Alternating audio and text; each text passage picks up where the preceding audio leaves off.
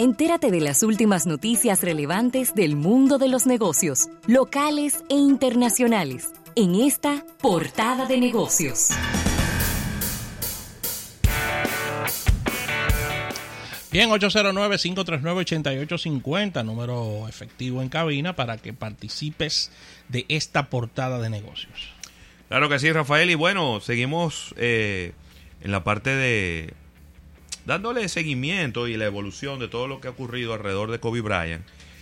Obviamente desde el punto de vista de negocios. Y, y bueno, no hay, Rafael, inventario. Se vendió todo, Todo. los productos de la marca de Kobe Bryant bajo la sombrilla de Nike. Todo. De la página web de Nike, donde usted puede entrar y comprar los artículos. En Amazon no hay nada, yo entré ayer. Hubo, bueno, Amazon es un revendedor. Sí. Pero si vas directamente a la página de Nike, ya no hay nada. Y eso lo ha confirmado un vocero a USA Today Sports. Eh, a- ayer vi varios mensajes donde habían algunas personas, sabes que es la época de la indignación, que eh, habían dicho como que Nike estaba deteniendo la venta de los artículos de Kobe Bryant y no fue así.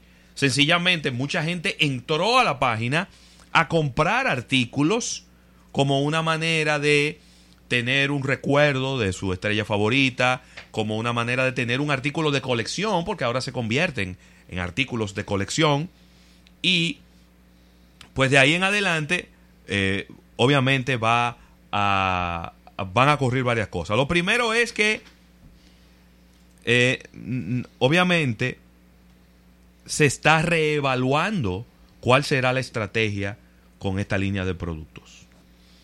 ¿Por qué? Porque ya tú no puedes venderlo como, como lo que era, que era una línea de productos normal de la marca Nike, sino que ahora hay que venderlo como un producto premium y como una edición especial, que seguro vendrá con un precio aumentado, ¿no?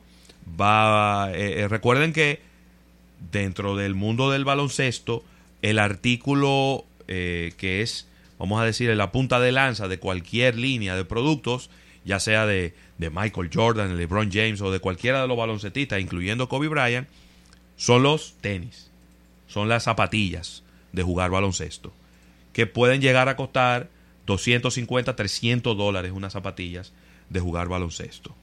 Entonces, eh, se, ya se especula que Nike podría lanzar una edición conmemorativa y eh, limitada de lo que son las zapatillas de Kobe Bryant y obviamente esta sería una, una edición que no va a tener el mismo precio que tenían las zapatillas cuando él estaba en, en vida. ¿eh? Ya dijiste la palabra mágica, edición limitada, lo que inmediatamente se caracteriza por tener un precio bastante, diríamos que por encima del merchandising y de toda la indumentaria regular. Mira, Ravelo, y una marca que le hemos dado mucho seguimiento es este fabricante de aeronaves, Airbus, Sí. que está llegando a un acuerdo para evitar los procesos judiciales por temas de corrupción. El fabricante de aeronaves europeo ha llegado a un acuerdo para cerrar estas acusaciones de soborno. Aunque el pacto aún está sujeto a aprobación de los tribunales, ellos están por ponerse de acuerdo ya en... y que son cosas legales de ponerse de acuerdo antes de llegar a estos juicios de fondo. Mm.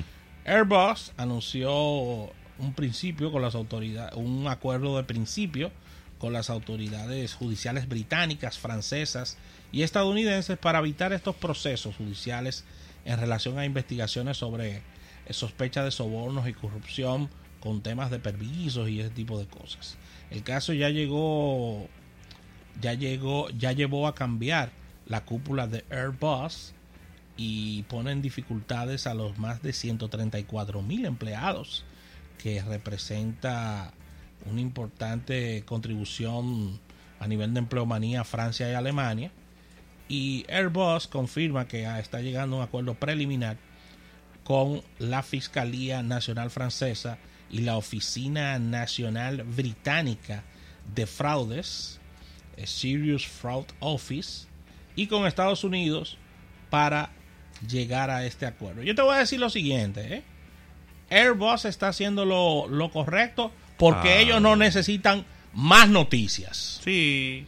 No, y yo te voy a decir algo.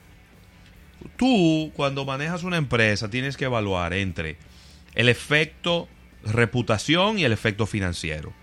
Si ya el efecto reputación no va más allá de lo, de lo que había ocurrido con este escándalo, entonces tú tienes que irte al efecto financiero. ¿Qué me cuesta? ¿Qué me cuesta más? ¿Seguir en los tribunales peleando esto y batiendo la misma noticia? ¿O llegar a un acuerdo y que no se hable más del tema? Ahí es donde las cosas se, se, se, se toman una decisión de lo más pragmática posible. Bueno, ya, está bueno, vamos arriba y vamos a seguir cada uno con nuestra vida y ya pagamos esta penalidad y seguimos con nuestro negocio, que es vender aviones, Rafael. Así mismo, así que ahí está.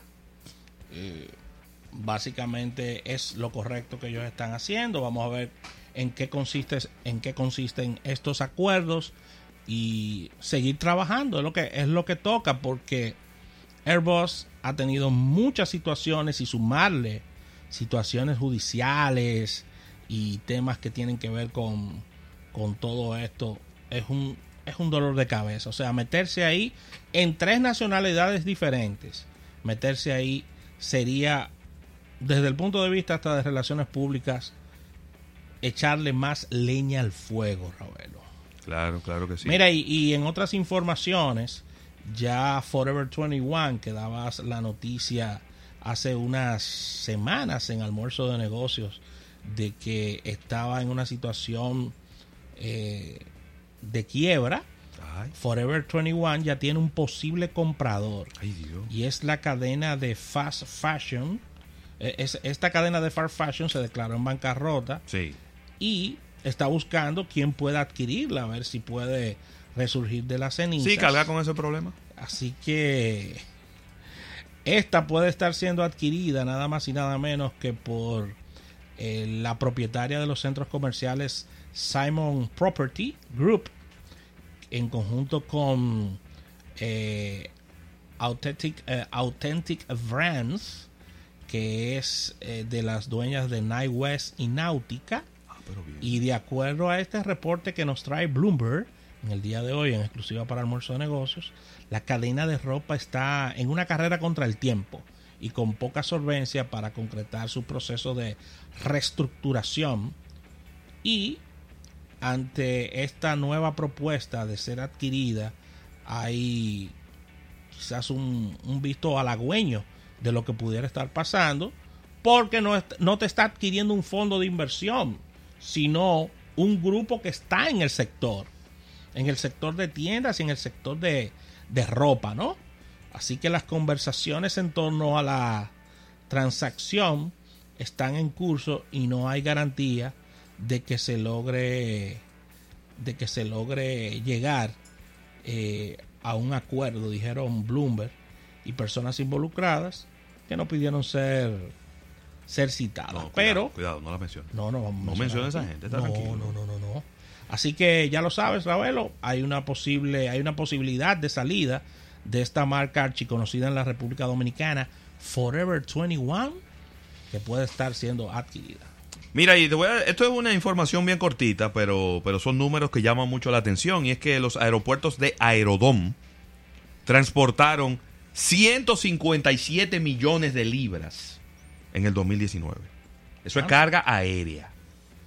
157 millones de libras de carga aérea durante el 2019. Esto es un 5.6% de crecimiento con respecto al 2018 y eh, el principal aeropuerto, para que tú veas, el aeropuerto por donde más carga, por donde más pasajeros se mueve, es el aeropuerto de Punta Cana. Pero el aeropuerto por donde más carga se mueve es el aeropuerto José Francisco Peña Gómez, el aeropuerto internacional Las Américas. 157 millones y medio de libras de carga aérea se movieron por los aeropuertos que administra Aerodón. Así que con esta información cerramos esta portada de negocios. Así que vamos a un break, al retorno venimos con...